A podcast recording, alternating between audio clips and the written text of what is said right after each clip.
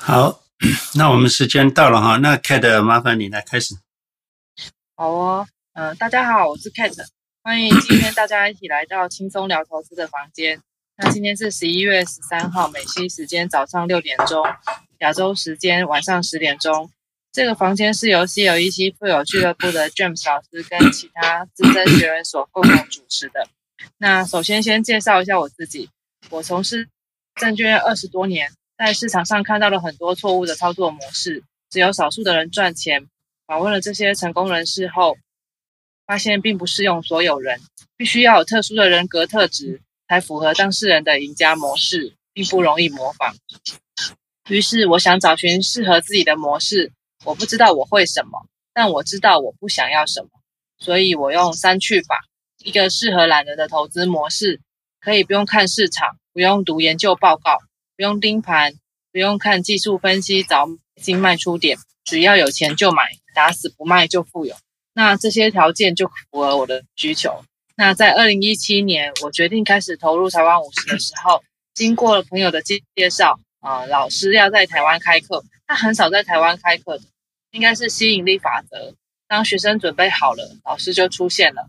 老师四十二岁就退休，这句话最吸引我。我也想早点退休，于是我便去了解这样的高手是做了什么我没做到的事。老师是宏基派去美国的代表，做到高层，四十二岁退休开始教投资，都是公益性质。我有协办过一次，真的觉得老师很有心，立志要跟老师走同样的路，翻转更多人的命运，也希望有幸听到的朋友走过路过不要错过，直接开始美丽的人生。我们的视频在每周五美西早上六点，亚洲晚上九点，在 YouTube 跟哔哩哔哩会有影音档，Spotify Podcast 会有广播。只要搜寻 CLEC 都会有老师的课程，欢迎大家按赞留言并且分享。那 Clubhouse 的交流课程也会在星期二的美西早上五点，亚洲晚上九点上架。我们所有的课程都是无偿服务，请大家多多留言，让我们知道你想要了解哪些财商。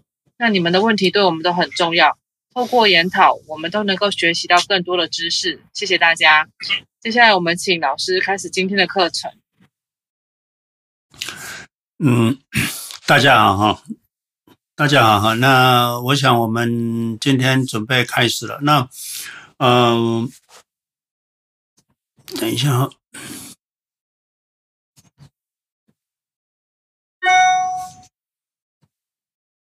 第一个我想分享的就是以前很久以前有一本呃理财圣经啊，那个就是我三十年前就看的一本书。那那个本书里面就是讲随便买，随时买，不要卖。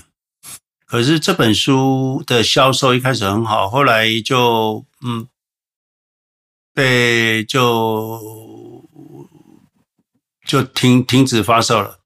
因为市场就跌下来，那很多人就买了就套牢，就一辈子就没有办法翻身。那都认为说这本书的理论是错误的，其实这本书理论没有错哈，只是一般执行者都错了哈。什么叫做随便买？其实你看很多散户根本不是随便买，根本就是听那些新闻买啊，所以而且呃买的股票又太集中。哦，现在这个风船运股，那就航海王啊，就一群人就去买了，买了当然就一套就二十年。所以啊，如果我印象没错的话，这个航运股应该是三十年前曾经疯狂过，那三十年后再来一次。那你如果买了啊，随时买。随便买，不要卖啊！你就是只买航运股，其实你三十年后也会翻身了，只是没有人能够等到今天。那一般我们讲的随便买哦，不是叫你去听名牌买，就是你要散的买。那问题人的资金就是没这么多嘛，所以你随便用射飞镖买，可能都比你去自己挑来的精确一点。那现在因为有指数基金，所以你买了指数基金就算是随便买，那你就可以有钱就买，就随时买，不要卖，那你就富有。所以这本书的呃精华是在这边，而不是像一般人讲的说是批评的这样子。其实这是一本好书了哈。那现在应该是已经是绝版了哈，绝版了。我记得我还有一本，还有一本书还在。再来，我想分享的一件事情就是说，很多人认为现在是啊啊啊，市场会不会太高了哈？会不会太高？那会不会太贵了？那你去看我以前的影片，我从来就一直说市场非常便宜，非常便宜，市场非常便宜。那我今天不是说啊，信口开河就说现在市场非常便宜，我们去有去估算过哈，市场就是这么便宜。还有另外一个就是我们人类过去的科技是以线性在走，那从一九年、两千、二零二零年，我说二零二零年是人类的科技元年哈。以前一个 PC 就可以吃二十年哈，一个 Intel 就吃二十年，人类就 Y O Y 十 percent。那现在从二零二零年开始，从呃 AI 自动驾驶、Cloud Computing、FinTech 啊，再来就是这个很多很多同步七八种的高科技同步发呃就爆发那。过去如果以十 percent growth 的话，那现在这个五六种、七八种的高科技同时爆发，带领的整个产业，那我想 Y O Y 四十 percent 持续几十年应该都不是问题了哈。大家会觉得我讲的很疯狂哦，那你们去验证我过去所讲的话。那现在我讲的话，那未来你也可以验证哈。所以我想，我今天先跟大家分享到这里哈。好，谢谢。好，谢谢老师。那那个下面有两个朋友，一个是五四零零，一个是呃 Jane 一样，我们没有办法把你拉上来。那你可能可以先离开一下房间，然后再进来，再举手，我们应该就可以拉你上来了。好，那那个嗯，好，我。我其实我我每次到了想要问老师问题的时间，我就在思考说，诶，我在想说要问老师什么，然后对大家可以呃比较有帮助。然后呃，其实我觉得我们的投资模式啊，其实真的是还蛮无聊的，因为就是只有有钱就买，打死不卖就富有。然后其实是很一一成不变的，然后也没有什么新把戏，也没有什么新标的。那在这么样枯燥。无聊的呃投资过程，其实大家都要很强烈的信念，才可以就是一直呃 follow 着老师。那呃，其实我也很感谢老师啊，就是他这些年来就是一直陪在我们的身边，然后呃，就是一直在适当的时候给我们一些指引，然后我们就可以好好的就是无畏市场的震荡，然后我们一起。呃，活到现在，然后就是资产就越来越多，然后嗯、大家又越来越好，然后也就是越来越多人。我觉得，呃，我今天在跟呃、当然聊天的时候，我就说，我觉得我们已经越来越被看见，然后越来越多人知道我们这个 CLEC 的这个呃是教育频道，我就觉得很开心，然后就是呃也很感动，所以我觉得就很谢谢大家一起跟我们在一起，然后也愿意。散播这样子好的知识给身边的亲朋好友，那可能呃有些时候并不是你你在传达这样的讯息的时候，你身边的人都可以接受。可是我觉得唯有自己能够坚定这样的信念，那你的朋友总是会看见这样的事情是值得实行的，然后他就愿意改变。这样好，那我的分享先到这边。那。呃，利用上来的，我们请他可以开麦发问，谢谢。喂，哎，你好，是是轮到我吗？啊，是的，是的。哎，你好，哎，詹姆斯老师，嗯，我也是最近才听说听到您的频道，然后开始呃听您过去的一些信息，呃，就感觉非常有一种醍醐灌顶的感觉。以前频繁操作这么多年，也是损失很大，现在。听到这个以后，想从头开始。嗯，但现在有一个问题，就是说，比如说现在我想放，比如说像大概五十万放到这个 brokerage account 的话，那比如说想用这个 pledge line 去补贴一些家用，那这个照您说的那个说法，就是说能够提出大概百分之多少，然后这些肯定还是要回回交一些利息的，但是交这个利息或者是这个债提的这些债是怎么个提法？比如说我一次提出来百分之二十呢，还是说我每一个月，比如说我需要两千，我就提两千。然后这两千按它一个汇率，按它一个利息 interest rate 去给它呃增长负债，就是这这个债务能够一直保存在那儿，不不需要马上去还吗？啊，不好意思，这是我的问题，想想问一下。好，第一个就是你用股票去质押嘛，吼，那你股票质押其实哦。你就是，我想你需要用多少？你是已经退休了吗？嗯，没有，大概还有二十年退休。哦，那你还年轻嘛？那，呃，你你生活薪资收进来之后不够用吗？够不够用？够用是可以，但现在就是孩子上大学，嗯，恐怕不太够用。哦，了解，好，那是很棒。你应该是五十万去抵质押，质押完之后，呃，拿钱出来给你，你小孩上大学就好了。那你小孩今年需要六万块缴学费，你就五十万质押，就拿六万块去给他缴学费。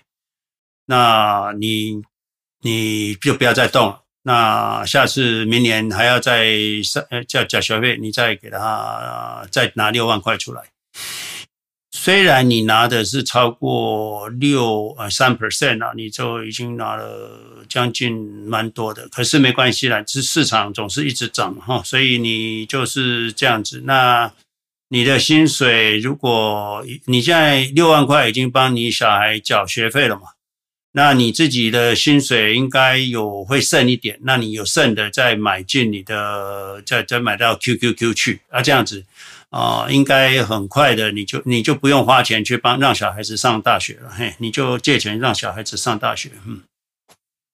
那这个我每年借他六万块的话，这六万块是在哪里体现？比如说，是不是 brokerage 那边会有一个六万块的这个债务？这那个是我现在对这个不太熟。哦，那个会是这样子，你现在用一个 blockage，那你说这个 blockage 的钱要去做 pledge，那他就会把这里面的股票跟现金都移到一个叫做呃 pair 的 blockage account，之后他会给你一个 checking account，那那个 checking account 里面就有这个额度，比如说你五十万，他就会给你说你有。三十五万的可借额度，那你就这个 checking account 里面都空的，空白的，就只有一个额度在那边。那额度好像就是你有现金在里面。那你可以，比如说这一学期要缴三万块，你就把三万块拿出来，或是写一张 check，或者把三万块啊、呃、拿去缴学费。那你这账户这个 checking account 里面就会有一个 negative 的三万块。那每个月他就会给你，比如说三四百块的 interest，那这三四百块你也不用还。如果你在 Charles Schwab 的话，我的 Charles Schwab 它就是五号的时候，每个月五号的时候，那个三四百块会 add on to 那个 debit 卡 debit 啊，会会到债务去。那它虽然有个 due date 是十五号，那你不要理它哈，你的你你因为你你你的债务里面还有额度嘛。所以这五号的 debit 加进去，你十五号没还，它就那个 debit 就不会 remove 掉，那你就会变成三万零四百块。那在下一个月就会三万零八百块，它就会慢慢增加这样子。那你可以不用还，没关系。嘿，那你自己的薪水就拿去继续投资 QQQ，放到那个 Pair 的。Brokerage account 里面拿去买买 QQQ 这样子，哎，继续投资，增加你的呃资产，那你的那个可借余额就会慢慢也会慢慢增加，股市增加，你的呃可借余额也会增加，这样子。那就说这个钱我可以永远不还，只要我的那个投资总额一直在增长。是的。哦，那那太好了，那我明白了。嗯，好，是赶紧。马上操作，马上去做，对，哎，很重要。好的，谢谢。好，谢谢 Leo。那呃，老师，我可以帮大家问一个问题吗？就是其实，啊、嗯，呃，就是如我们如果只有听报章媒体在说通膨对股市的影响，我觉得大家都很恐慌，然后就会抱不住股票。那大家，那就请老师就是再跟我们讲一下，其实通膨对我们是有利的，那为什么对我们有利？好吗？其实你要站在哪个角度来看呢？通膨其实，通膨其实没有这么好了哈。通膨很多政府都说通膨两 percent 不错。其实如果要精细去谈的话，以后明年我们有课程，我们会把这个投资经济学讲清楚一点，那你们就会知道。通膨没有比较好了，你你想想看，一个面包五块钱比较好，还是八块钱比较好？那政府跟你讲说八块钱比较好，这个用常识想也知道，当然是五块钱好啊，怎么推通膨比较好？不可能嘛！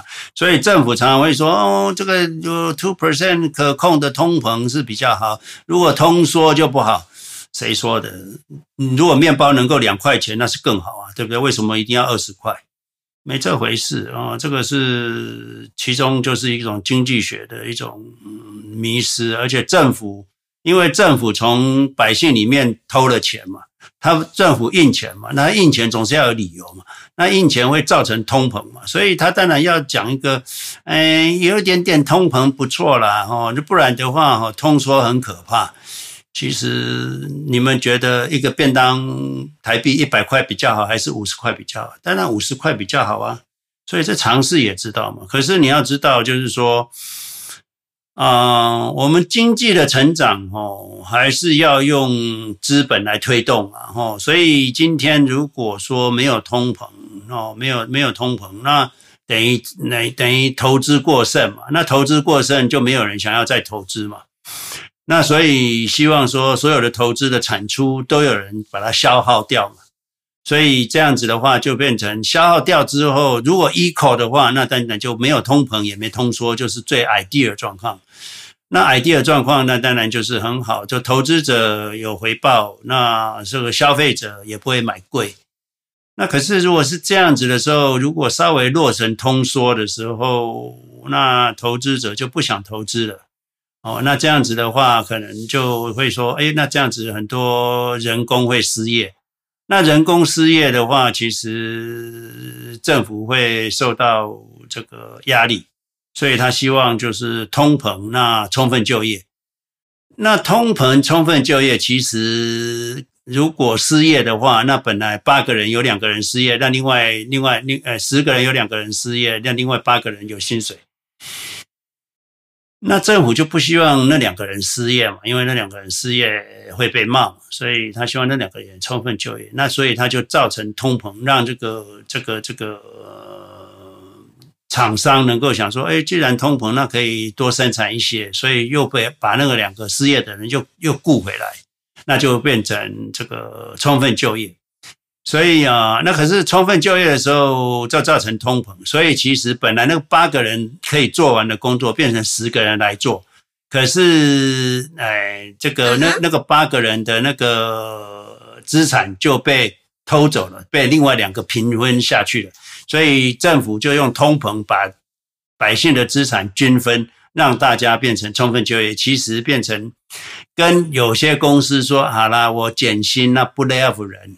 答案答案是一样的，一种就是我减薪不 lay off 人，一种就是我来让通膨，那你们购买力下降，那可以达到充分就业，这比较深的经济学了哈。那对于投资者来说的话，我们对投资者来说的话，就是啊、呃，有点通膨，那当然这个你的你的股票就就。免费的就会上涨。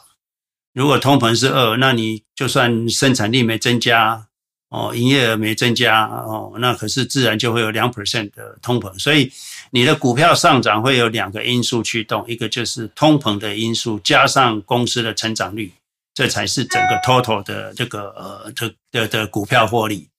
那有通膨，你感觉上是有获利的哦，有获利。那啊啊，你的资产会增加。那可是通膨也增加。可是投资者的话，一增加就增加好几十亿、几百亿。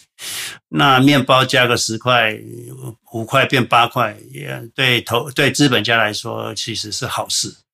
可是对劳工来说是一个很不幸的事情啊。所以我不知道，Kate，我刚刚跟你解释。不知道清不清楚啊？就是说，通膨对资本家是好处，对劳工是很不好。好的，谢谢老师的分享。对，那其实我们投资者有钱就买，打死不卖。那你看看这个 QQQ 或者是零零七五七或台中国的五一三一零零，那你这个一年就涨涨了。一年涨了三十六 percent，两年涨了九十四 percent，五年涨了两百四十 percent，什么都不用做。这个我的励志就是要让大家所有的人都是富有哈，要消灭贫穷，至少帮亚洲人能够做到没有人贫穷，那至少解决你们钱的问题，那其他的事情就比较容易了哈。这是我们一直在这边要让大家都富有的目的。所以有人问我说：“那建子你做这个的目的是什么？”我就是要消灭贫穷啊，要让亚洲人富起来，亚洲人不要一直做劳工啊，哈，这是我的呃最原始的目的了哈。好，来有问题尽量问哈，好不好？那你们举手，我把你拉上来。来，那个 Kate，那 Man 是 Man 是不是要讲话嘛？呀，yeah, 老师，我我我我想问一个问题，就是那个你老是说敲行怎么写法呀？好，怎么写法？Charles Schwab，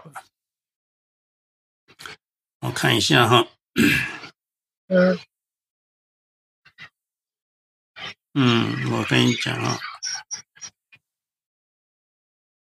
你是指那个那个那个银行怎么拼写法？嗯、因为我有一个朋友在美国嘛，我跟他说了这个事情，然后他告诉他问。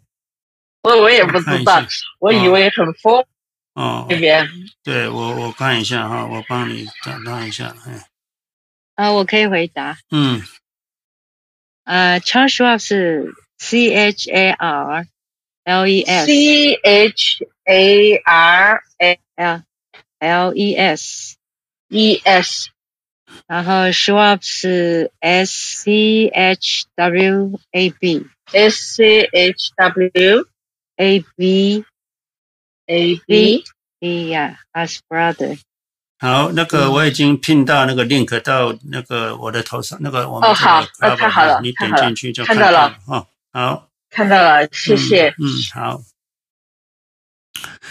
那个，哎，对，所以我们什么事都不用做，我们还是继续上我们的班。那你也不要去管市场哦，买进持有，打死不卖，你就富有了哈。而且这个富有还不是小小的富有，是非常富有啊！我今天再讲一个故事，就是你今天有一百万，经过这五六年哈，这五年涨了呃到两百四十万，然后变三百四十万。那我们因为投资特斯拉，投资 SQ 涨到五百万，那五百万上个礼拜。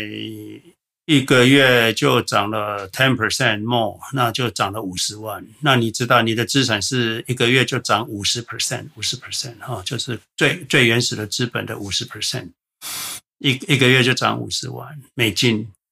那你要知道，就是再过几年，一年可能涨一百五十倍。你的资产，呃，一年五五百万之后，一年涨一百五十万，那你就涨你一百万的一百五十，呃，一点五倍。再过几年，可能就半年就涨一涨两倍。再过几年，就两个月就涨一倍。再过几年，一个月就涨两倍。再过几年，就一个礼拜。再过几年，可能就一天就涨一倍。哦，一天就涨出一百万美金了。所以这就是资产累积的力量，哈，懂了吗？所以我是希望大家能够理解。嗯，还是有人是被拉拉不上来哈。另一九四跟 Jet 哈，哎，J 先上来了，那好，来，请说，发问。喂，有听到吗？请说。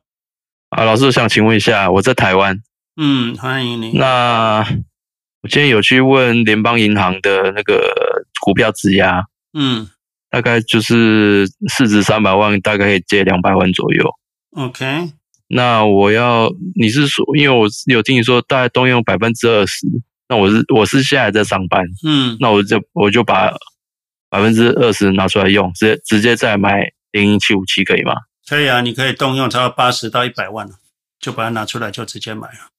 我是他说可以借两百万，那对，可是你不要两百万都借了，因为市场一跌的话，你可能要去补钱，除非你还有钱可以补。嗯，那那我要跟他讲说我要借嗯，一一百万，对啊，那你你有去借信贷吗？信贷有有在有在去借啊，你要先去借，还没下来你先去借信贷。先用信贷，对，你信贷完了之后，你可能现在四百万，那你信贷借个八十万或一百万，那你就把、嗯。或者是两百万补进去，那你就四百万变成六百万，六百万的二十 percent，你就可以拿到拿，你可以拿差不多动用这一百二十万、一百五十万再去买啊。嗯，那我所以我先用信贷为主，对，信哦。不是你信贷完了之后再去做质押，再做质押，因为你的总资哦产比较多嘛。哦哦，是是是，哦，那那你如果质押已经出来了，当然你也可以想说，我信贷马上会出来，所以你一百五十万就先给他买了，稍微超出一点，那那市场不会短期会不会有问题啊？那你再去赶快信贷贷出来，再去再去买零零七五七，哦，那你买了之后也不用再去质押，除非市场跌下去需要你补券的时候，你再去补就好了。好好我用我先用信贷这样，是是是，信呃信贷也要做，那质押也要做。好了解，哦。好谢谢谢老师，是好。是。好，那利用利用你又上来，你可以开麦发问。呃，不好意思，还还有两个问题，有一个问题想问一下，就说我要做那个 pledge account，那个 pledge account 这个利率是年年都变的，还是说你做的那个时候是什么利率就一直是那个利率？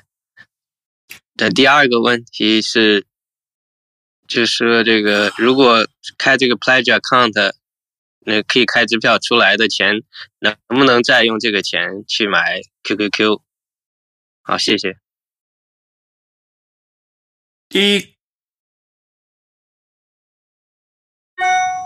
第一个你，你这个你已经小朋友要上大学了嘛，吼，所以你一定会把这个钱拿去做上大学嘛，所以你不要再去去去去去再投再把这个抵押的钱拿去做投资，好不好？因为这样子你会过度使用这个杠杆，哈，哦，这不要。啊，这不要，所以啊，你这个钱抵押的呃那个额额度是要留下来给小孩子念大学的，不要去动用再去投资了，你的风险会很高，市场跌下来你就会破产了，懂了吗？哦，所以对，我是想是想是那样，如果孩子现在还没有看到他们拿到拿不拿到奖学金之类的，或者是上学多少钱，很有可能不需要六万的话，那我是比如说他需要三万的话，那我另外三万可不可以拿出来投资？当然是可以了，当然是可以了。你就是尽量，嗯，当然是可以了。小孩子如果说只花三万，那你多拿一点钱去投资，当然是可以，没问题。那尽量不要花太太过就好了，嘿。因为你五十万的额度其实应该只有十万可以动用，那我们希望一第一年动用六万，第二年你五十万会涨嘛，会涨上去之后，至少第二年的六万还可以再继续动用，还可以再一直维持在安全的范围内。然后，那你如果稍微动用多一点点，当然风险就来了，然后风险就来。我们当然不认为短期市场会有什么大的震荡或大的幅大幅下跌，因为。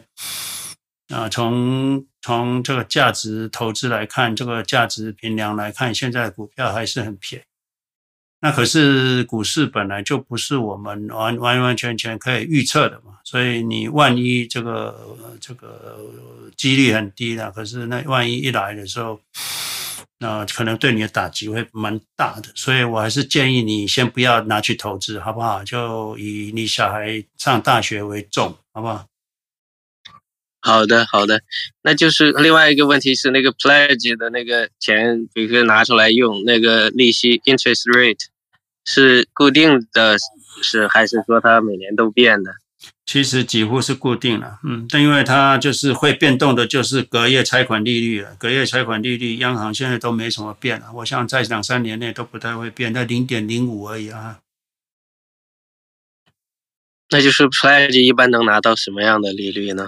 你看看我上面那个链接，那个 Pledge Asset Nine，你点进去啊，里面有有利率给你看。好的，好的，好，谢谢啊，啊不客气，非常感谢。好，那接下来英菲吗？英菲，你可以开麦发问。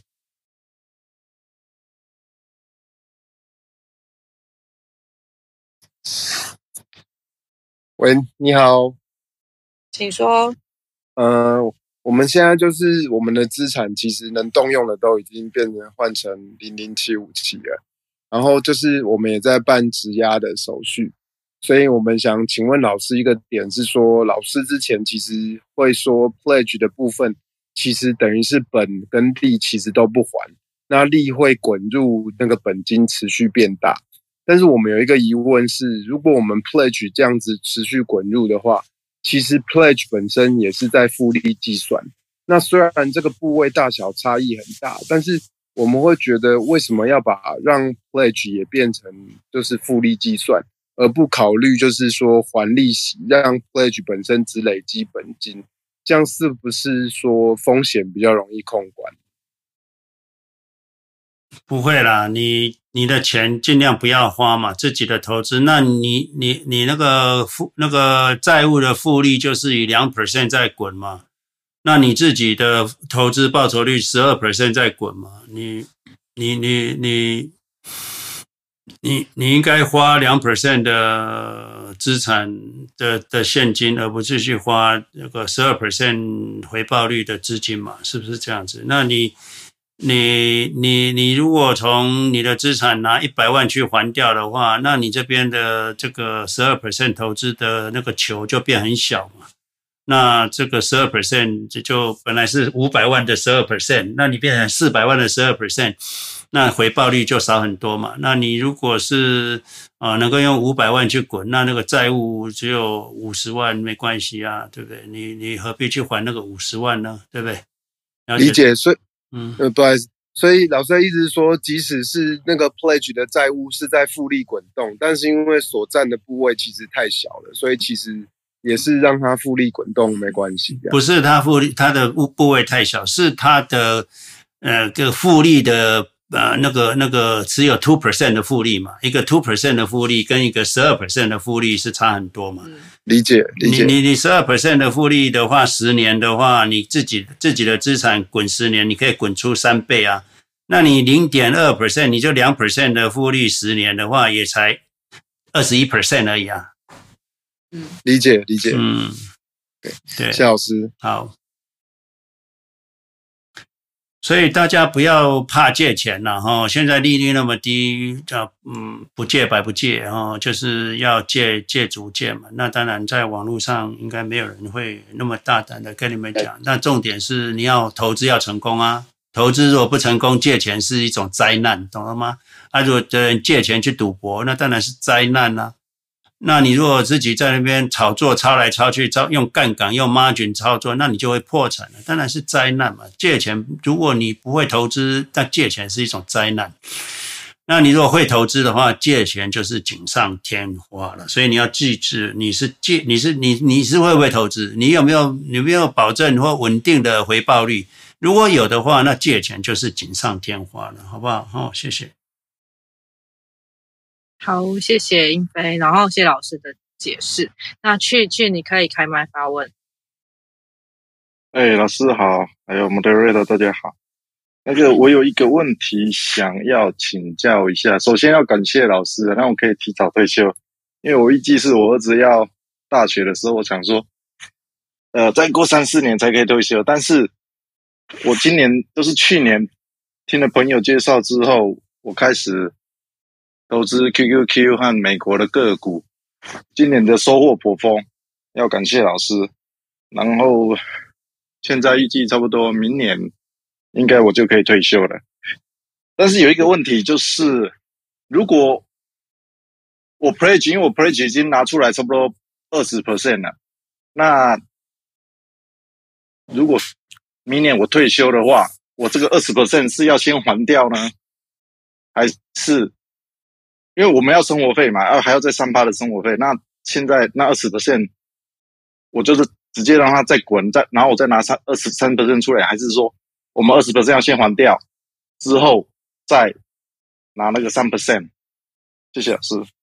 不用不用还掉哈，不用还掉。假设你现在有一千万，那这一千万里面其实是两百万是从借钱出来的，那借借二十 percent 出来，那你就放到那变成一千万，本来就八百万，八百万有四百万的额度，那你又拿了两百万去放到投资下去，那就一千万。假设这样，那你以后就是没关系，就用你的一千万哈，一千万去每个月拿三 percent。那你就是可以拿这个三十万一个一年一年嗯一年一年一年拿三十万的，对，一年就可以拿三十万出来，三十万出来用啊，对啊，嗯，那你如果有两千万，一年就可以拿六十万出来用，那你三千万一年就可以拿九十万出来用，所以你照你的资产的三 percent 拿出来用就好了，那那那个二十 percent 的借款不要理它，也没关系的，因为资产会会涨上上去的，嗯。那这样子，请问一下，这样不会有风险吗？因为如果你这样子，我这样你说最少最多是二十 percent 嘛？如果今年像今年，如果我再用三三 percent，对，那不是已经超过二十 percent 了？当然，你说 OK，那我就还掉那两百万，我就一千万变成八百万，那八百万你的日子就变成八三二四，你就拿，你就如果你你可以缩减你的生活开销，变从三十万变二十四万，然后那当然可以啊，那这安全一点是没错啊，嗯。我们哦，那那这样子，对不起。我们是以所有的动作、所有的投资都是有风险的。我们在谈的就是概率的问题，概率的问题，了解了吗？概率的问题。那你刚开始借钱嘞，刚开始退休，刚开始借钱嘞，那如果刚开始退钱，哦，就就就马上泡沫了，那你已经二十 percent，那再跌跌跌跌跌，其实啊、应该不会跌到七十 percent，因为你刚开始借嘛，啊，所以反正刚开始借钱风险比较低。哦，借一段时间，如果市场都不涨，那风险就比较高。哎，那好，谢谢老师。好，谢谢去。那那我接下来继续，我想要访问一下 Dana，Dana 应该是最资深的学员。那我想要请问 Dana，就是这几年来，就是跟着老师这样做投资，你的心得感想？谢谢。嗯，这几年跟着老师啊、学习这个投资的感想就是，真的什么都不做，然后这个资金就越滚越大。然后我个人的经验就是说哈，因为我经常呃在听很多朋友跟学生提问有关于他们个人的这个投资理念跟这个投资经验。或者是对投资的恐慌，那么我从中间学习到很多，呃，呃，这样子的一个，呃，怎么说呢？就是呃这方面的呃不同的理念哦，啊，所以呢，我因为这样子听了这么多的，呃，这个叫做，嗯。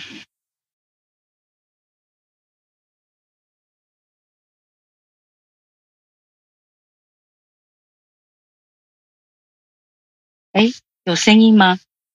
好像刚刚有一段不见了。哦，OK，OK，呃，就是因为大家的呃不同的投资方式呢，让我学习到很多这个呃怎么样去理解，然后去对投资更了解。因为老师基本上都有很好的解说，所以我的投资经验都是很多朋友的累积下来的一些。经验让我学习更多，这样子，谢谢。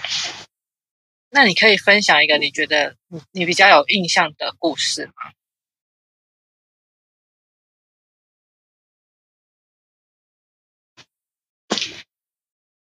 很有印象的故事啊，现在一下下也想不起来，所以我想机会让给其他的朋友好了，谢谢。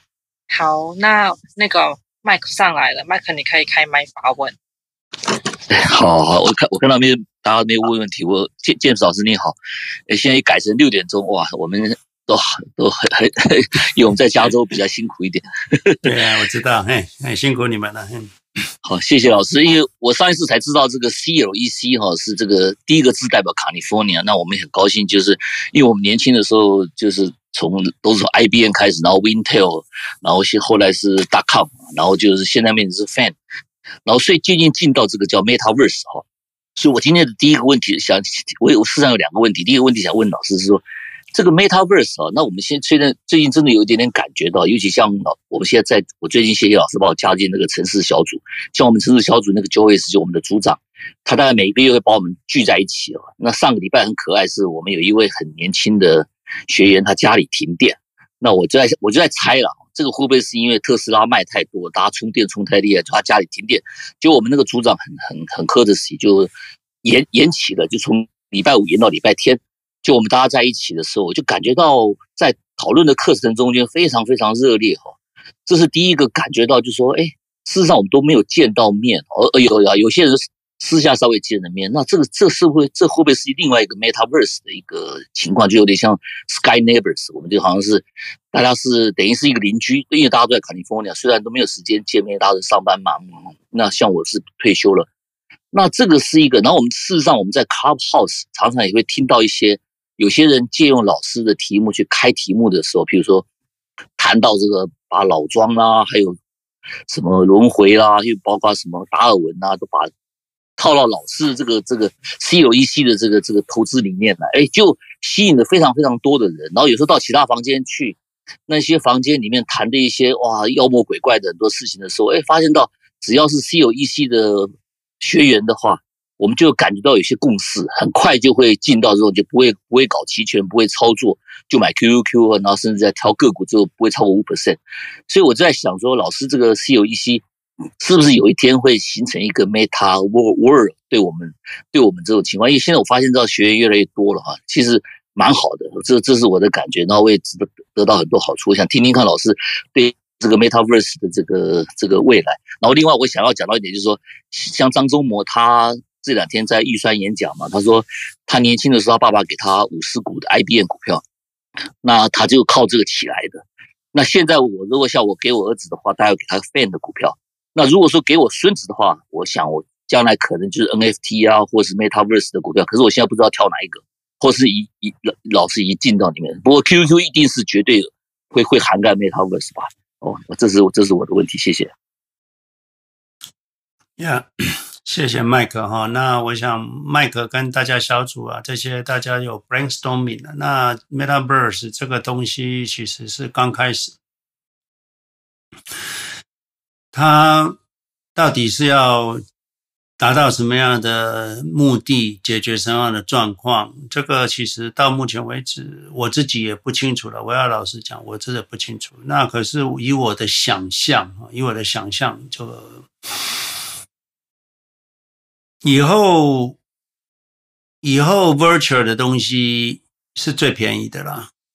以后你们要住到君悦，不用跑来君悦，也不用订房间，你们就戴上眼镜，你们就在君悦了，然后就已经已经在五星级饭店了。你想怎么样就怎么样，反正就最便宜的。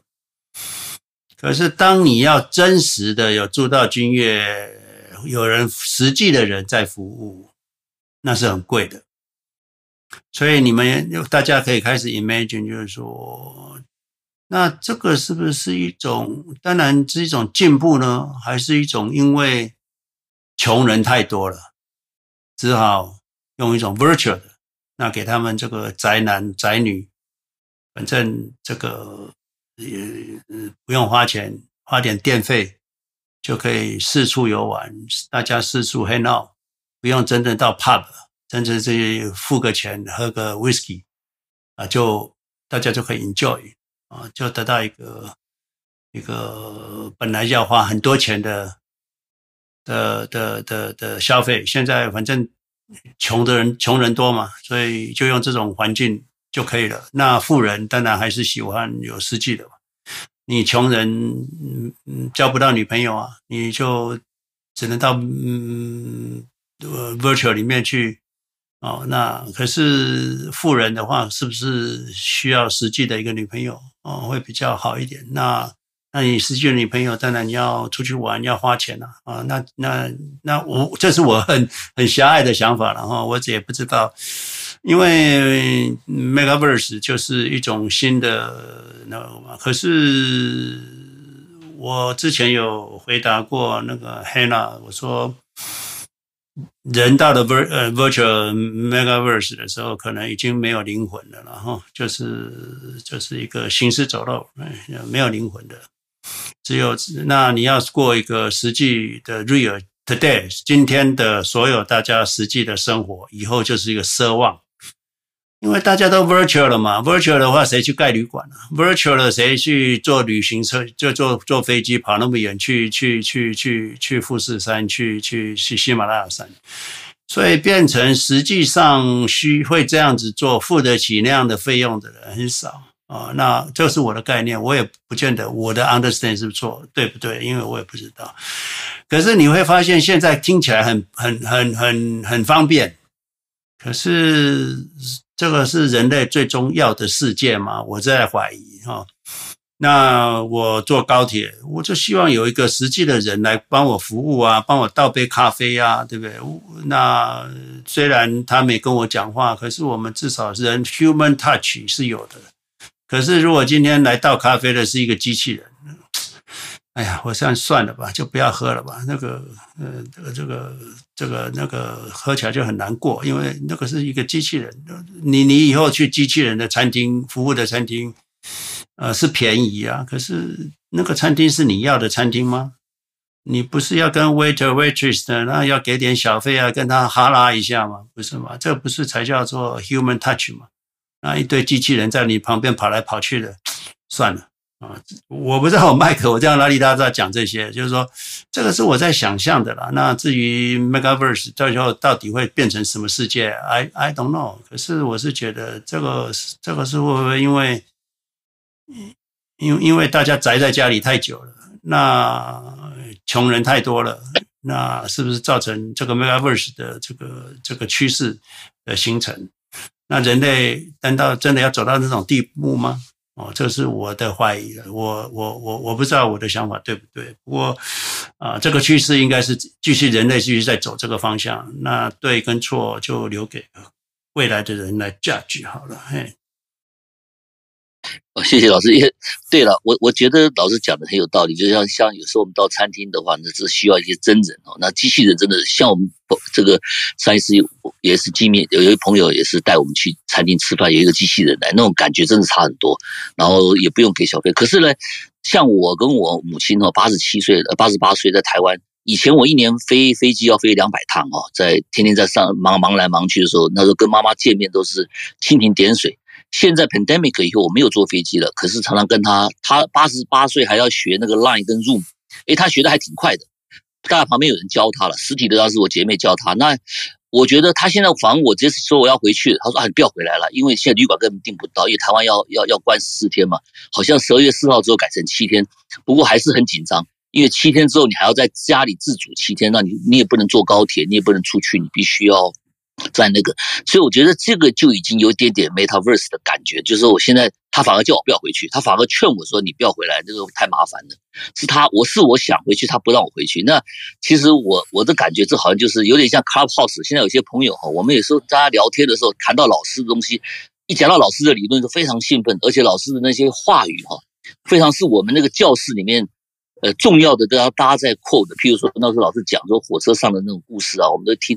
那我就觉得像这个东西，基本上也是一个，也是一个 metaverse，也是 NFT。因为现在 Facebook 要做的这个说法说，他是说主持人付费，所谓的以前是以前我们是 data 嘛，变成是人家 data，然后把我们资资资讯码卖掉了。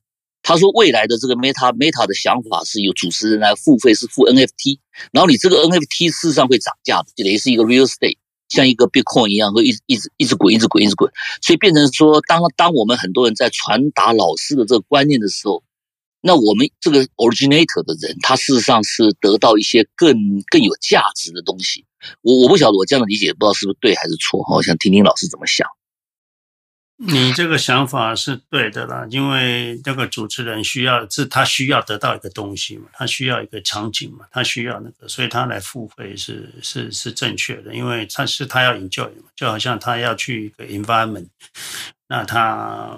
他他那真正来的人是不是真的人，谁也不知道啊。因为 mix 叫 mix R，就是 AR VR 再加上一个 mix 啊，对，所以啊，你那到时候真假难辨了，真假难辨了。那你要 enjoy，你要去做一个事情，你要有人帮你服务，你要做一个什么的，那你要做做一个 speech，反正那个场景是你要的，所以你付费是正正常的。那至于说来的人是。是是来帮你鼓掌的，还是 virtual 的？You don't know。那可能来的人可以收钱啊，对不对？我呃捧个人场啊，对不对？I don't know。那听你唱歌啊，你喜欢唱给别人听啊，那不是不是。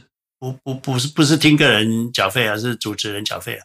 It maybe is right 哦，就是有些人就我喜欢唱歌，别人听啊，那那那我缴费找一点观众来来捧场，也是有啊，也是有。我要变成一个明星啊，我 virtual 我要当然，我不知道我的理解是不是 Michael 你所讲的这种形式的。我想 mutual 了都有可能了，哎，都有可能。有的如果主持人他的他的他所讲的东西是有 valuable，you got to learn something，或者他会给你一些东西。那你你你听众要缴费，那如果你是一个需要一个 environment 也去 enjoy 这种事情，那你你是你要缴费，所以这个是一个呃呃呃呃互相谁谁需要谁的问题哈，所以这个是我在想，至于付费的方式就看谁需要。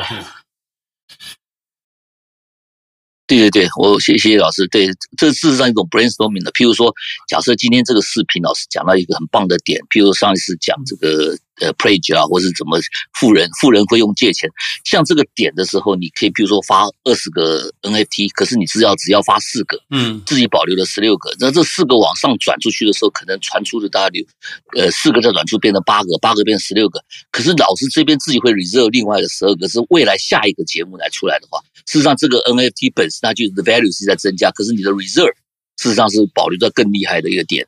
那这个主要是为了要宣扬老师这个投资的理念。我是随便举个例子了，我是想说，所以这是这就是好像类似，我不知道我这样理解没他问是不是对。不过我想，呃，可能题目先停在这，因为后面人越来越多，也许我可以下次再再再来讨论这个。因为这跟投资应该是没有太大关系，我觉得。谢谢老师。好，谢谢谢谢麦克。我想 Metaverse 是现在初期了，所以我们大家可以 watch，可是也不用去。Spend too much time 啊，因为这个整个 platform 都还没 ready 嘛，哈，等到 ready 了，我们可以看得更清楚。好，来，谢谢 Mike，来，谢谢 Mike。然后接下来我们请 Jessie，Jessie 你可以开麦发问。哎，James 老师，呃，谢谢你们啊，谢谢主持人。我就是想呃，先 clarify 一个很呃，可能是很简单的问题，因为我记得老师原来提过关于 pledge 的时候哈，就说是说百分之二十，然后再减去十万，这个钱才可以拿出来。好像最近没有提减十万的问题了，我不太清楚是改变了呢，还是 I missed 哦，这里澄清一下哈，你如果是在台湾贷款的话，你就直接用 twenty percent 就可以了，因为台湾的维持率是以我，我在美国，我知道，嘿，我只是解释一下，台湾的朋友，你如果用股票只要，你直接用 twenty percent 哦，就是直接可以拿来用。最高这样子，那因为台湾的朋友就是以维持率来看的，所以你如果资产跌掉，你你一百万借二十万出来用，那你资产跌掉七成，你资产还有七三十万，那你的维持率是一百五十，那应该银行不会找你麻烦。美国不太一样，美国至少 Charles Schwab 它是 twenty percent 减十万了哈，所以你用美国的 pledge 的话，你就是要 twenty percent 减十万，那嗯，这是比较安全的方法。那你用二十两两百万的话，就是四十万减十万，就是用三十万，这是美国 pledge，它在算 pledge 的时候，这个需要你保留的额度啊，是要最少有留十万的 character，所以就是就是这样子，嘿。哦，OK，所以就是对我们美国的那个什么来讲是要减十万的哈。OK，那我第二 OK，那我第二个问题就是这个 twenty percent 是指，因为就是说我们能够 pledge 是只能是这个 brokerage account，就是 individual bro 呃 brokerage account 才可以 pledge 哈。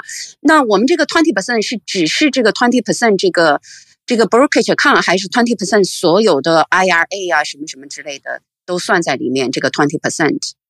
看你的年纪了，你如果已经五十九岁半了，那你的 IRA Roth 的话，随时可以拿嘛。所以你如果可以五十九岁半以后的，那你应该是可以把 Roth 的部分算到你这个资产里面。那你自己的 Brokerage Account 有两百万，Roth 有三百万，那加起来就五百万。那五百万你的二十 percent 就是有一百万，所以你可以从虽然你的那个两百万抵押呃一百四十万，你可以用一百万啊。一百万，那你如果不够了，再从这个 Roth 把它移出来嘛，移出来也不用税，那你可以补到 Brokerage Account 去啊，这样是可以的。可是啊，Traditional IRA 因为移出来要缴税，当然你每年移一点是可以的，嗯。那可是你如果没达到五十九岁半，你就是动的话就要 penalty，那就最好最最好不要去抗昂这个退休账户，嘿。OK，好，明白。呃，我第三个问题就是因为。我我是我们是差不多还还不到退休，但是就是也也都就是 late fifties 了哈，就是已经五十多岁了哈。那嗯，那现在就说我们的就是呃 i n d i v i d 就这个 brokerage account 的钱不多，所以我们就想 boosting up 哈。那我们其中一个方式就是想用就是您说的这个 pledge 的这个方式哈。嗯，那我我就是想问一下哈，比如说我现在是不到五十万的这个这个 individual account，那如果我借，比如说我我用 pledge 哈，我借八万哈，比如说我有四十万，然后我可以百分之二十，哦，那就不行，如果还减十万，那那在美国就就谈不上了，所以就在美国一百万以下就是想都不要想 pledge 了，等于说，其实其实不会啦，其实不会了，我教你的话就是说你你是可以这样做哈。你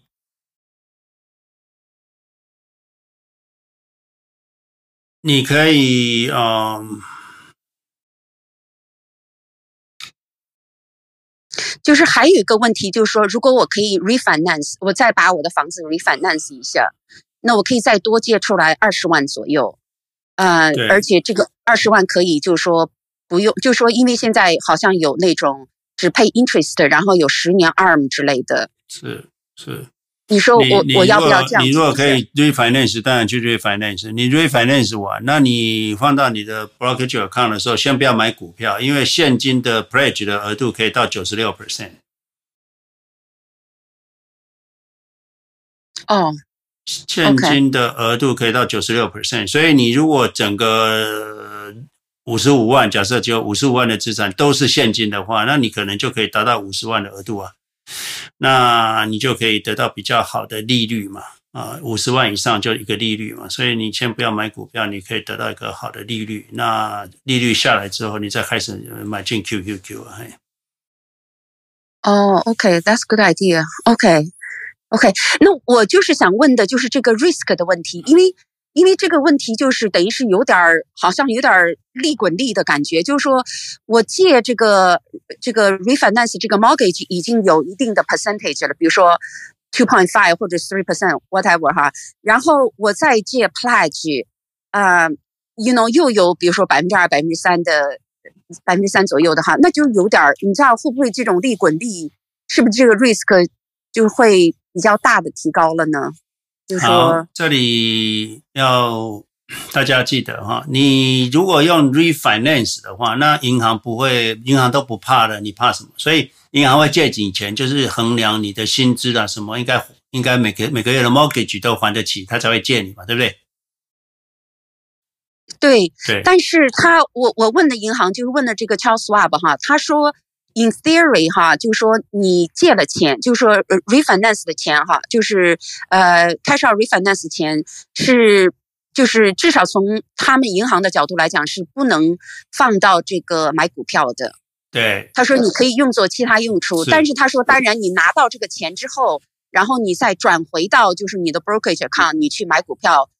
就是说，我们也 out of control，等于说哈，是，就是换句话说，实际上银行借给我的钱的时候，它并不是基于这个钱要用在股票市场上才借给我的钱，它是基于我，就是说其他的，you know，就是说 situation。所以就是说，等于是我我是就是 without the，就是银行不知道的情况下，我我现在决定用这个钱拿来做这个呃 QQQ 哈，那会不会我就是担心这个 risk 会利滚利？就是说，因为是借的钱，然后又又又 pledge，然后然后啊、又买股票，等于是三重的 risk。好，第一个，你的房房贷的 risk 不在于你你的 pledge，你的房贷的 risk 是你薪水能不能付得起，你的 mortgage 这是分开来看。等到你进了 pledge 之后。进了 pledge 之后，从银行的角度，他当然不需他他他认为你七十 percent 都会拿去动用，那你七十 percent 拿去动用又去买股票的话，那对银行来说这个风险很高，对你自己也很高。那你的双重这是双重打击啦。如果市场下跌的话，那那他认为这个风险很高，那你。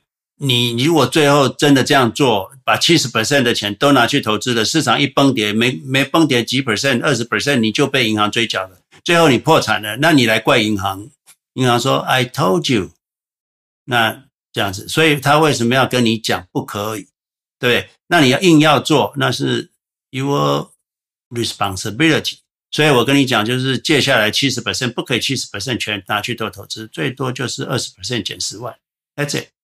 了解这个意思。OK，明白了。OK，因为你已经 put 这个 safety factor 就是二十 percent 减十万了，等于说是，是 OK。好，明白。那我最后一个问题，对不起哈，我不知道还可以再问最后一个小问题，就是啊、呃，我就说从 phone K 里面，因为我现在想到处增加我的资本的那个数目哈，那我他是可以从 phone K 里面借五万，这个嗯、呃，就是出来哈，这个钱可以放到我的 brokerage account。那我现在就是想问说。也是同样牵扯到这个 risk 的问题，因为就比如说从我的 401k 哈来借出来五万，那它有比如说百分之四的利息，就是说它有反正 anyway 哈，就是这个百分之四利息，但是是我嗯是就是说它又还到我自己的账户里面，就说我借这五万出来哈，那我不是自己还得还回到我的 401k 里面吗？那这个它是里面有个百分之五的利息，百分之四左右的利息哈，那。那是不是这个就是我的我我的问题？就是说，因为是还给我自己，利息也还给我自己，那是不是反正就是利息高低也从某种意义上无所谓？呀，你就可以做。OK，但是我的问题是说，因为我还这个贷款的钱，就是我还我自己借了这五万块钱贷款的钱是我的 after tax 的钱，那那就是是我税后的钱，那我啊，而我将来从这个 401k，因为 401k 是 traditional IRA 哈。就是我从 401k 取出来钱的时候还要交税，那我就是又又有这个问题，就是说我用税后的钱还钱，这个百分之四左右，将来我取出来还要交税，那是不是又有存在 double tax 的问题？你怎么会用你的 after tax 的 RUS 去还钱？你为什么不是用你一般的账户的或是借来的钱去还钱？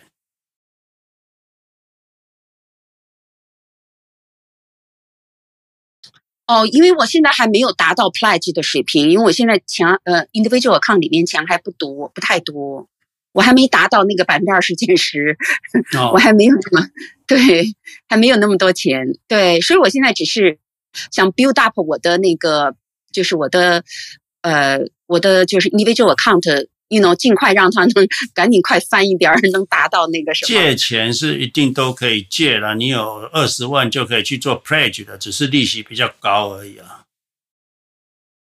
对，对，利息比较高。对啊，那你可以做 pledge，不一定要动用啊。但当你 build up 你的 capital 越来越高的时候，再去 negotiate 一下利息降低，那才开始动用嘛。嗯，没没有，但是因为。老师，你不是还有个减十万的问题吗？我一减十万都没了。嗯，比如说我，我现在我现在到五十万了，我五十万百分之二十才十才十万而已，没有十万就没了。对啊，那你你百分之二十就是十万嘛，十万你你你你你说你减十万，那是。其实可以动用了，你就动用三 part 就好了，你不要动用 ten percent 嘛，你不要动用 twenty percent 减十万嘛，你就是 three percent。嗯，OK。呀，就说还钱还是用 pledge 的钱来还，是是是，是。OK。呀，我我就是我我明白您的意思哈，我我只是觉着说，我自己做的时候有点心虚，就是总觉着是这个是又借了钱，然后又用借的钱还。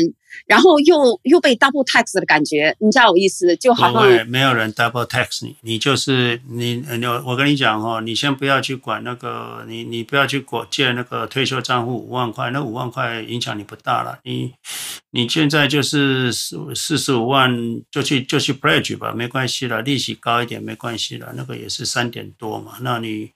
你就可以可以做你该做的事，每年拿个这个五十万的三 percent 一万五，再拿去做投资嘛，每年就这样子做就可以了。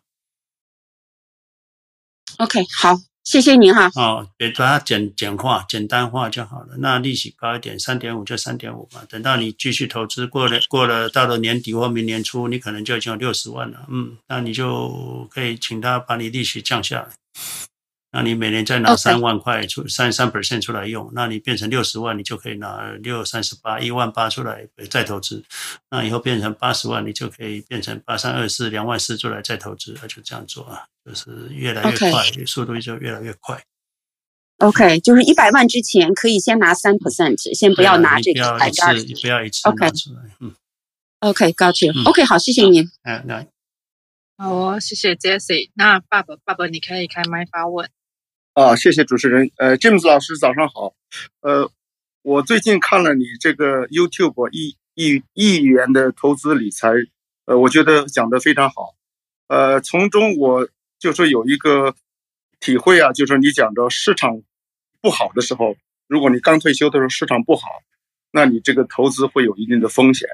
那我又把 QQQ 这个呃历史的图看了一下啊，两千两千年左右的时候。然后是高峰，然后两千零二年，呃，跌了四分之三，然后一直到两千一五年才回来。所以，如果退休的人员在抢着这个时候退休，或者是说现在正好也是一个高峰的时候，您怎么看这种风险？怎么去回避？我以前一直讲过很多次，风险不是市场给你的，风险是你自己的退休金不够了。好，你要讲，你如果退休金有一千万美金的话，就算腰斩了，你也没事啊，不是吗？对不对？所以风险不是市场给你的，风险是你自己的资呃退休金够不够。所以你如果退休金够的话，你就两千年碰到的，你也没事啊。所以我就是说，你的退呃退休，你的退休金要年开销的三十三倍啊。嗯，你如果有退休金年开销三十三倍，你应该每年用三 percent 不会有问题的。嗯。好，谢谢。好，谢谢爸爸。那接下来 Jackie，Jackie，你可以开麦发问。好，是我吗？啊，呃，呃，James James 老师，呃，非常高兴能够今天跟您这边能够请教啊。那我想简单介绍一下我自己的情况啊。那我我是来自香港的，然后呢，学习老师课程之前呢，我就自己有两个阶段的一个投资经历。那第一个阶段呢，在学习的过程，我就把自己的投资呢分成三块，就自己选个股去做投资。第二块就是选择一些基金，第三块就是 ETF。那我当然自己也在学习一些书啊，一些投资的一些知识。那最最后的结果呢，就是 ETF 会比较好，所以我自己就把我自己这个选个股的这个想法就就就就取消掉了。然后，呃，在第二个阶段的话，我就自己做了一个自己的养老的一个，呃，资产配置的组合。那我这个资产配置组合里面会分有房地产、有债券 ETF、股票的 ETF。股票 ETF 里面有分美国的、中国和欧洲的，当然美国是占到三分之二以上。然后还有一些房地产的，大概百分之十左右，黄金大概配置百分之五到百分之十。然后，呃。我是我是用定投的方式，就是每一个月有固定的一个比例去投资。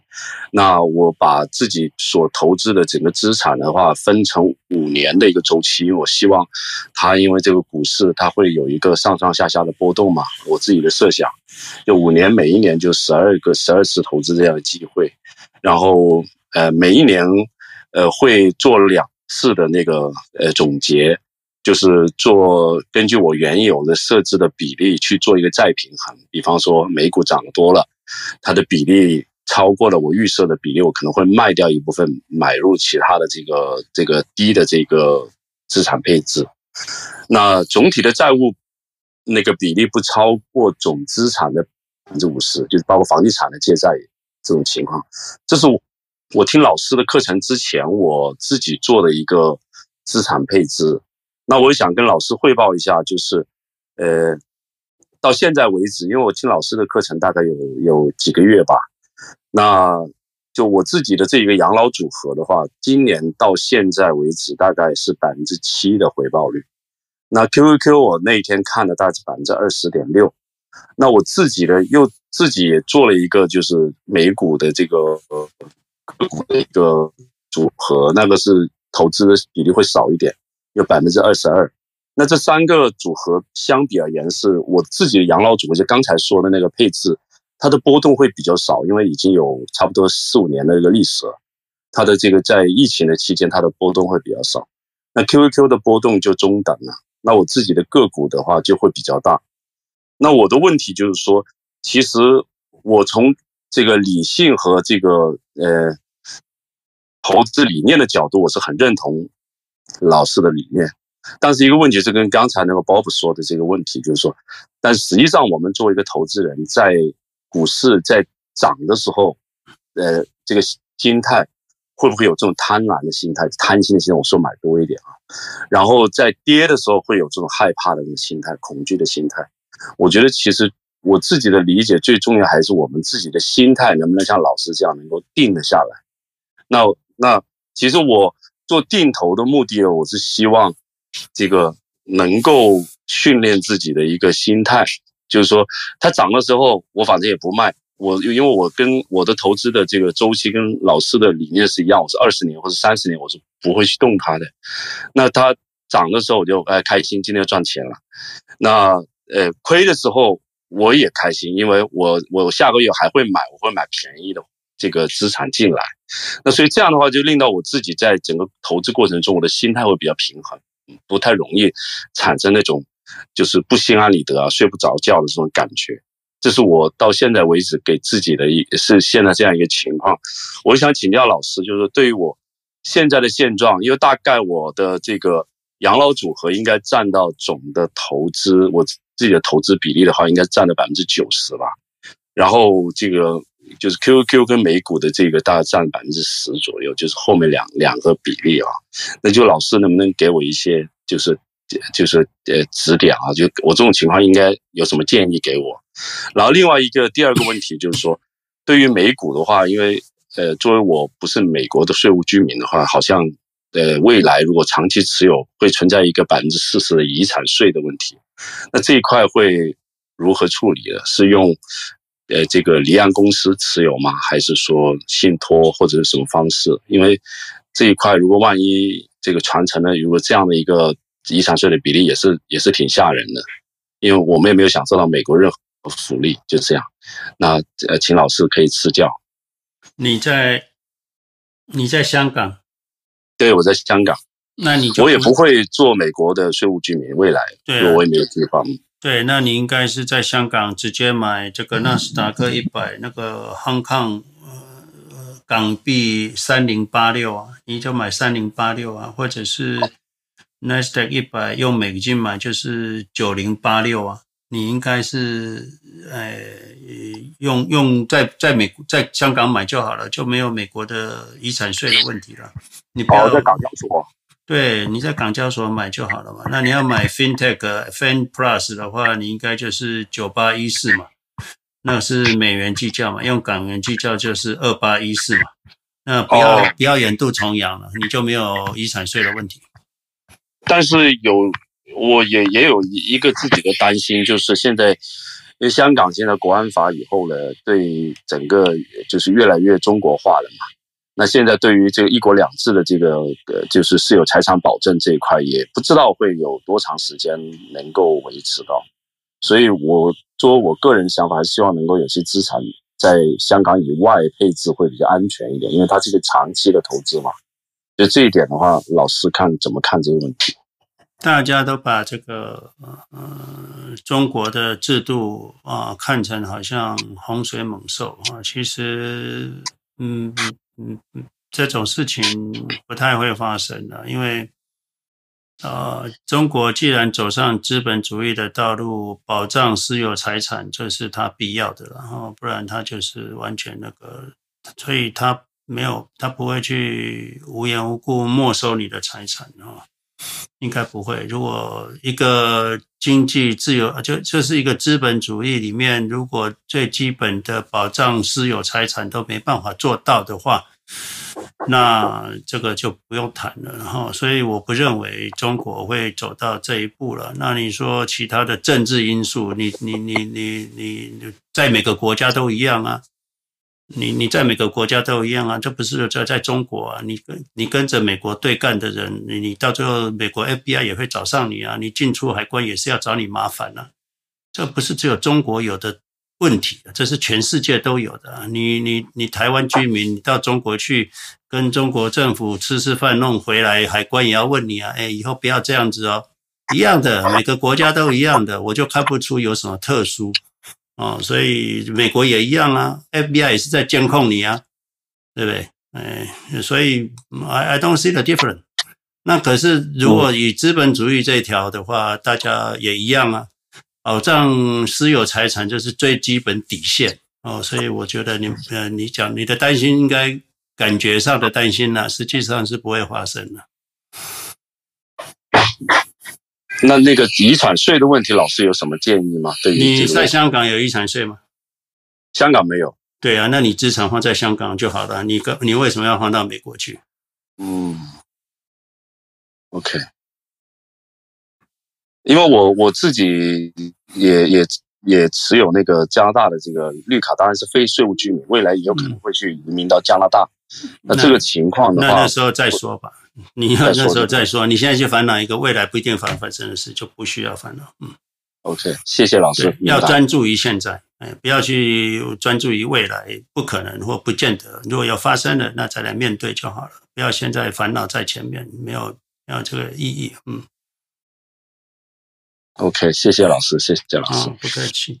那你刚刚还有个问题，就是你的退休金那个什么，你的方法，我听来听去。对对我讲一个回来讲，就是震荡不是风险的，你一定要有数值哈，那回报率才是重点啊。你你都没有震荡，回报率只有六 percent，那稍微有震荡一点，有十二 percent，我会选择十二 percent 的。巴菲特讲过嘛，如果有这个震荡很大，那可是最终有二十 percent 回报率，跟一个完全不太震荡，只只有六 percent，啊，我 rather select 那个那个那个那个 high volatility，那我可以得到 twenty percent 嘛。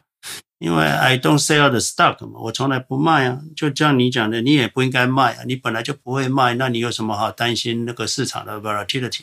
你最终会得到 twenty percent 的回报的话，why not？那你应该去在香港里面找找看，可以哪里借钱呢、啊？不用卖股票的方式。